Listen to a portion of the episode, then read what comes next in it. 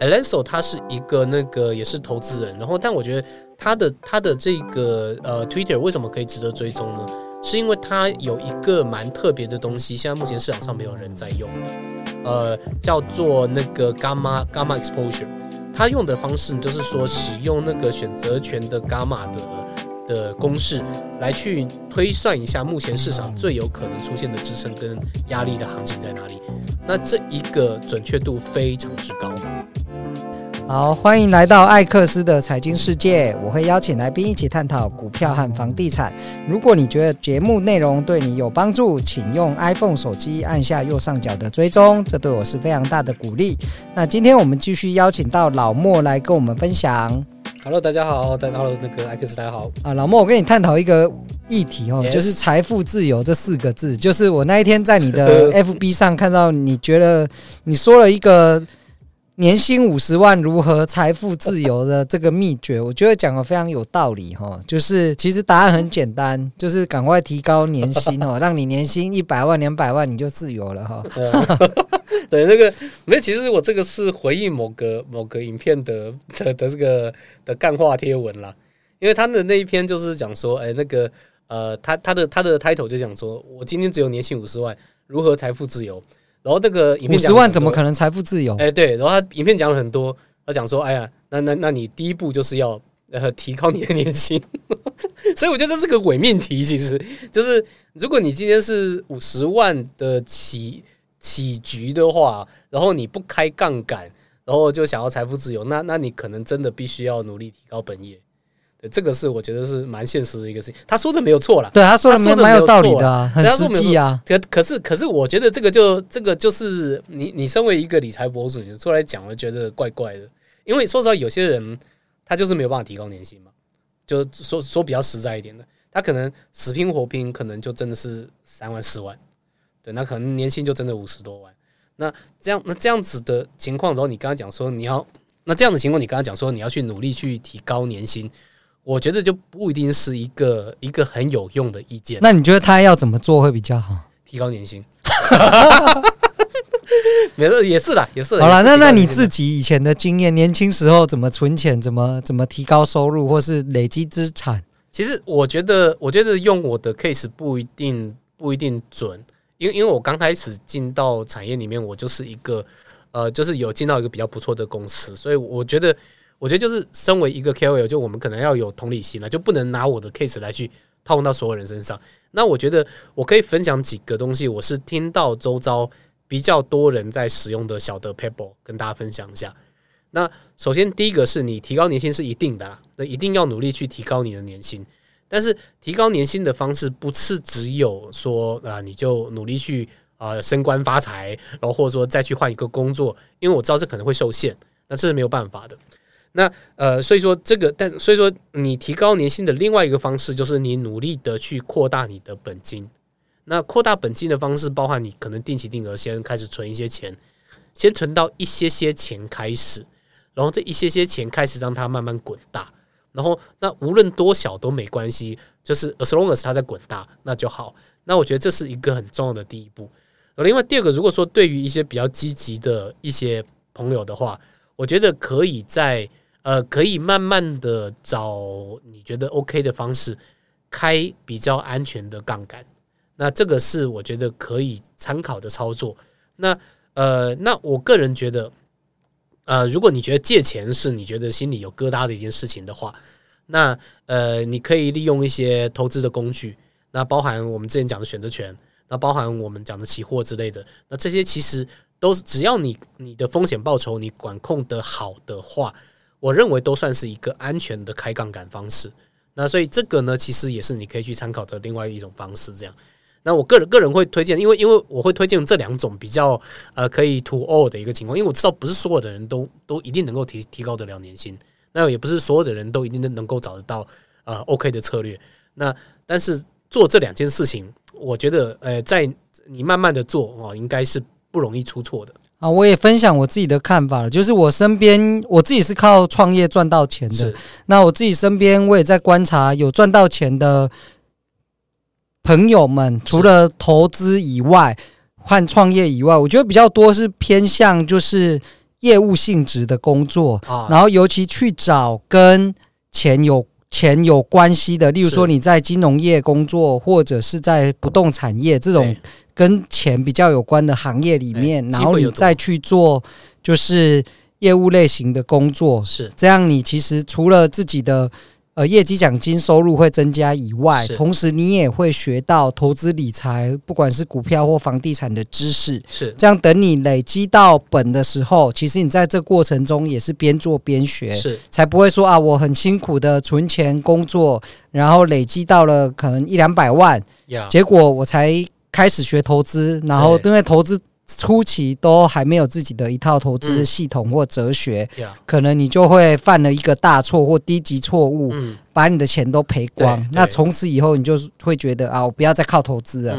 那我觉得人生很长，如果你在很年轻的时候跌了一大跤没有爬起来，那其实后你就完全。偏离掉这条路，我觉得真的是蛮可惜的啊。是是是，我觉得非常同意同意你刚刚说，就是呃，也是呃，如果说去找一个比较呃，可以有机会接触到更多人的一个工作，我觉得也是很好的。就是呃，如果你提高不了薪水，那你拓拓展人脉嘛，对啊，拓展人脉或视野，对对对对，看得多的时候，机会就多了。然后，那你觉得你自己怎么样才算做财富自由？其实说实话，我觉得就是。呃，说的我自己也没有财富自由，坦白跟各位说，我也还在努力，我也还没自由，我也是努力的往自由之路在努力当中。你看起来很自由，没有没有不自由啊。呃，我觉得自由自由这个东西其实不一定是财富自由啦，有些时候是支配的自由。呃，就是你有没有办法说，你今天想要做什么就做什么，然后你不会被你的工作、被你的啊、呃、老板或被各种的事情绑住。呃，这样子的自由，我觉得会是对对每个人来讲都更更好一些的，不一定要一直一直去追求财富自由这样子。对，那我觉得其实有些时候时间自由也是蛮重要的，就是你能不能在在这个啊、一天呃一个一天二十四小时，一个礼拜七天里面，你能够自己决定你想要做什么就做什么，然后不会被任何事情绊住，你可以自由的分配。我想要这个时候研究股票，我想要这个时候来去。呃，操作，我想这个时候盯盘，我想这个时候去跟朋友出去玩，我想这个时候呃去花天酒地啊，都可以啊。那其实这样子的自由，我觉得更好一些。那你大概到什么时候才有这个时间自由？我到现在还没有。那逐逐渐的啦，你大概是慢慢的时候。对，其实我觉得觉得是呃，就是当你对生活跟自己的步调掌控到一定程度之后，其实就慢慢比较容易进入这种状态，这样子。对，而且其实我觉得呃，所谓的自由当中你，你你当你。刚开始享有自由的时候，你会觉得说会想要宠一下自己，所以你可能就会花比较多的时间跟床躺在一起，你可能会花比较多的时间耍废。但其实后来我耍废也不错啊，就是放空，好好休息一下。对，但是其实后来你会发现说，时间自由的的一个一个另外一个重点是要如何学习跟自己一起自律。对，我觉得这个也是蛮重要的，因为当你有。有时间的掌控权的时候，你就会觉得说：“哎呀，我可以随意的去做什么事情。”然后就会发现自己容易荒废了，然后就很容易说：“哎，我没有没有，我本来应该要 commit 我自己是做事情，完全没做到。”那我觉得这样就就不是不是很好。那你自己这样周间的时间你怎么分配？周间的时间哦，我随便分配，就蛮自由的啊。对，就蛮自由。不过我我应该这么讲，我会我会一样，就是先把大的事情先放上去。例如说，我可能觉得。呃，可能研究个股蛮重要的。那我觉得说，可能跟朋友去交际蛮重要的。那我可能会觉得说，呃，做什么事情是相对比较没那么重要的，我可能会把它分成三六九等，先把大的事情塞进去，塞进去之后呢，再把小的事情给塞到里面去。就我们这这就是在我在在工作的时候，我们有上一个 training 叫那个 Seven Habits，就是呃一个什么成功人士的七个习惯吧。对，它当中有一个蛮重要的一点叫做呃 First things first。诶，好像是这样讲吗？我有点忘了，就是钥匙优先，所以它当中就有一个蛮形象的一个一个东西 demo 给我们。他拿了一个大的一个水缸，透明的水缸，然后呢，他手上有一堆的大石头，还有一堆的沙子。他说：“诶，那你要怎么样子能够把这个东西，诶，把它好好的塞满这个大水缸呢？”然后呢，他就讲说：“你先塞沙，再放石头是肯定是不行的，因为沙子呢，它会把你小小的东小小的事情。”会把你的这个整个的空间都慢慢填满，然后当你想要把大的东西塞进去之后呢，其实就会发现很困难。但反而是你先把大的石大的石头先塞在里面，再把沙子慢慢的倒下去，你就发现，诶，沙子呢，它就自然而然就去把这些空隙给填满起来了。所以其实我觉得这是一个蛮好的一个比喻，它就是跟你说，呃，当你在处理事情或者说呃 handle 你整个时间管理的时候，是先把大的事情先放进去，然后呢，大的重要的事情先放先占有你固定的时间，然后让你告诉你自己一定要在这个时间做这个事情，而其他的小事情你就把它穿插在其他呃可有可无的时间里面。那其实这样就会比较好的分配，这样。对，我觉得这个分享蛮好。就我也我也讲一下我自己的做法就是我的做法比较会是看我做这件事我需要花费的专注力，嗯，不同来做分配。嗯、例如说，有时候可能要写一些可能计划，或是像我录 Podcast 是我现在我很看重的一件事。或者是上班，可能我要做一些呃房地产的研究，是它必须在我精神状态或体力状态人比较轻松自在的时候去把它做好，所以这些时间我就会优先分配，把我的精神做需要创造力的部分。是对，当然有些比较执行的细节，像是可能我要更新短影音，嗯、然后有一些例行的平台要上架干嘛的，是那这些事情我就会分配在可能是在。呃，四五点，我可能精神、嗯、呃一工作一天也累的时候，我再来做。是，是对。那我有一些想法，或是可能一些灵感来了，我也会赶快的啊发 FB 做记录，嗯、或是记在自己的行事历里面。嗯、然后透过呃文字的方式，不管是在 FB 上，或者是设定成行事历来提醒自己，是是就是我我自己会对我的注意力。专注力来做一个时间分配，嗯、把精神好的时候就花在价值创造性比较高的事情上。那不用动脑，就是啊，就是你要固定例行的去下载上传或机械化的操作，我就会选我可能比较累的时候去做。诶，我觉得艾克斯塔刚刚提醒的非常好，就是我我之前之前也听到一个就是呃一个分享，然后我觉得觉得能够 echo 一下，然后他的分享是说，其实有的时候我们在工作或者说我们在做事情的时候，你会发现说。很多杂念会进来。当你可能在呃做，可能说，例如说，我今天我在研究个股，结果研究研究到一半，我突然想到，哎，糟糕，我等下去买高利菜。然后说，你可能今天今天你那个看盘看到一半，你可能正要决定要不要打单的时候，突然一个意念进来跟你讲说，哎，我烧开水没有关，对，呃，烧开水没关，这个可能要立刻处理了。好，但是可能就会一些一些其他的杂讯进来。那那个那个一个研究就讲说呢，其实。呃，当呃很多人遇到呃很多人工作效率不好的原因是，他有这种杂念的时候，他就立刻想要去处理它，所以呃他会变成说他的工作就会变得很碎片化，就一下重要一下不重要，一下重要一下不重要。所以他有一个建议，然后我觉得我自己有实行，我觉得挺不错的。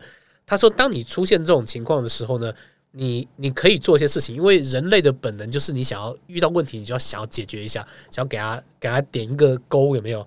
然后，所以说他的建议就是说，你把这个，你把这个事情你 key 下来，就讲说，呃，可能哦，我等一下去买高丽菜，哦，说哦，我什么什么还没做，你全部把它 key 下来，key 在一个 note 上面，然后 key 完之后就放到旁边，不要理它了。然后呢，你要做的事情是，你每天留个一到两个小时的时间，专门把那个 note 的事情里面集中起来一起做。对，然后他他，然后我自己实际的使用这个情况，呃的这个这招之后，我觉得。蛮大程度能够帮助我的工作效率的，就是能够很有效的去利用时间，不会被自己给带偏这样子。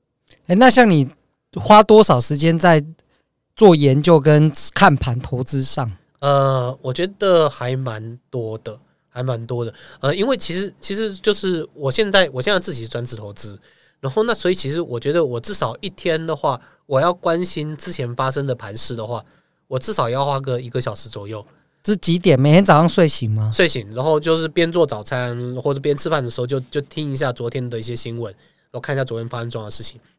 然后一个小时可能可能都我都是高估我自己的，我可能觉得至少两个小时左右。然后就是因为我还要听各方的的看法，然后呃咀嚼一下，然后总结出来自己的一个想法，然后判断一下是不是对的。然后呢，可能呃可能这就要花两个小时。然后呢，我可能会再花一些比较大的时间去看一些我比较在乎的个股。例如说是可能啊、我自己长期持有的公司啊，它最近的这个啊财报如何啊？然后呢，我可能会自己有一套啊、估值系统，然后我会定期的去 maintain 它，看是不是 OK 的。那这个可能就要花蛮长的时间了，对，但不会是每天做了啊，不会是每天做了，那可能做完然后再再看那个进出的计划，那也花了一段时间过去了。对，然后接着就是比较自由的时间了，这样子。我这样应该也是养成一个良好的习惯嘛，就是什么时候该做什么事，然后把你该做研究的功课做好。那如果是选择权的操作，可能会比较偏短嘛，所以你策略应该也会偏短，还有比较中长期的部位。对对对，其实选择权就基本就是为什么我每天要花一到两个小时呃了解盘势。那就是为了选择权的部分，对。那其实说实话，我觉得选择权，如果你不要做到太复杂的策略的话，也不用花那么长时间了。其实甚至完全不去看盘。那你有在看吗？看盘，美股晚上不睡觉在看盘。我不会超过十二点睡，对，因为我觉得超过十二点睡就是，呃，我嗯，美股美股有几个惯性啦，就第一个是开盘会动很大，然后另外第二个是那个吃完饭之后会偷袭。就他们吃午饭之后会偷袭，差不多美股美国一点半左右，完凌晨一点半左右。然后另外第第三个就是说收盘前可能会甩。然后那除此之外就是说一些大事件，例如说啊，鲍威会不会讲话啊之类的，那这种时间会甩。但我觉得就是如果说你让我因为做美股的关系，每天要熬夜到一点两点甚至五点，我觉得就就就，就不值得嘛。对，美和美和美美和对，所以说就。呃，反正我做好保护，做好进出计划，就挂 OCO 单在那边，然后就就让它跑就好了。对，然后剩下的其实就不要让自己自己太跟盘势挂在一起，这样。那你有平常会读哪些报告或读哪些书，看哪些网站？其实我觉得现在大多比较值得看的东西都在网络上。对，然后有推荐追踪的吗？呃，老莫的市场观测站，哦，这个超好的，我超推荐，我每天看还设成我的最爱。没有没有，主要是对，就会让我大笑。谢 谢谢谢，那就干话为主了。那个有一些那个大陆的博主，我觉得不错。然后，而因为台股做做台湾，呃，应该这么讲，台湾做美股，然后我觉得比较呃比较讲的全面的人，呃，我比较比较。看到比较少了，我觉得可能在大陆这边的可能更多。有有什么推荐的？我们可以去 Google 一下。我最推荐的一个 YouTuber 叫做视野环球财经，然后他是一个大陆的 YouTuber，然后呢，他人现在应该在国外。我其实没有跟他没有跟他合作过，但其实他的节目我每天都会听。然后呢，我觉得讲的东西很全面，包含盘势，包含是说现在在炒作什么。然后呢，包含有没有一些交易机会，我觉得蛮全面的。然后其他的当然还有很多，但我觉得可能就会偏专业那么一些些。是这个吗？就是快二十十九万人订阅的这个。对对对对对对。好，那我马上来订阅一下。他的那个，他的那个呃，就是叫 UP 主吧，叫做犀牛哥，犀牛哥，Rhino，对对，Rhino，对我还蛮推荐他的。那你有追踪那些一些 Twitter 吗？就是 X 上面。呃，巴尼尼我追踪。巴尼尼有追踪，就反着做就对了。那个大家可以收看一下那个我之前拍的巴尼尼的传奇哈，就可以听一下他的故事。对，他真的蛮精彩的。然后呃，还有一些那个就是那个联准会传声筒啊，或者说一些比较大咖的人，我也会追踪。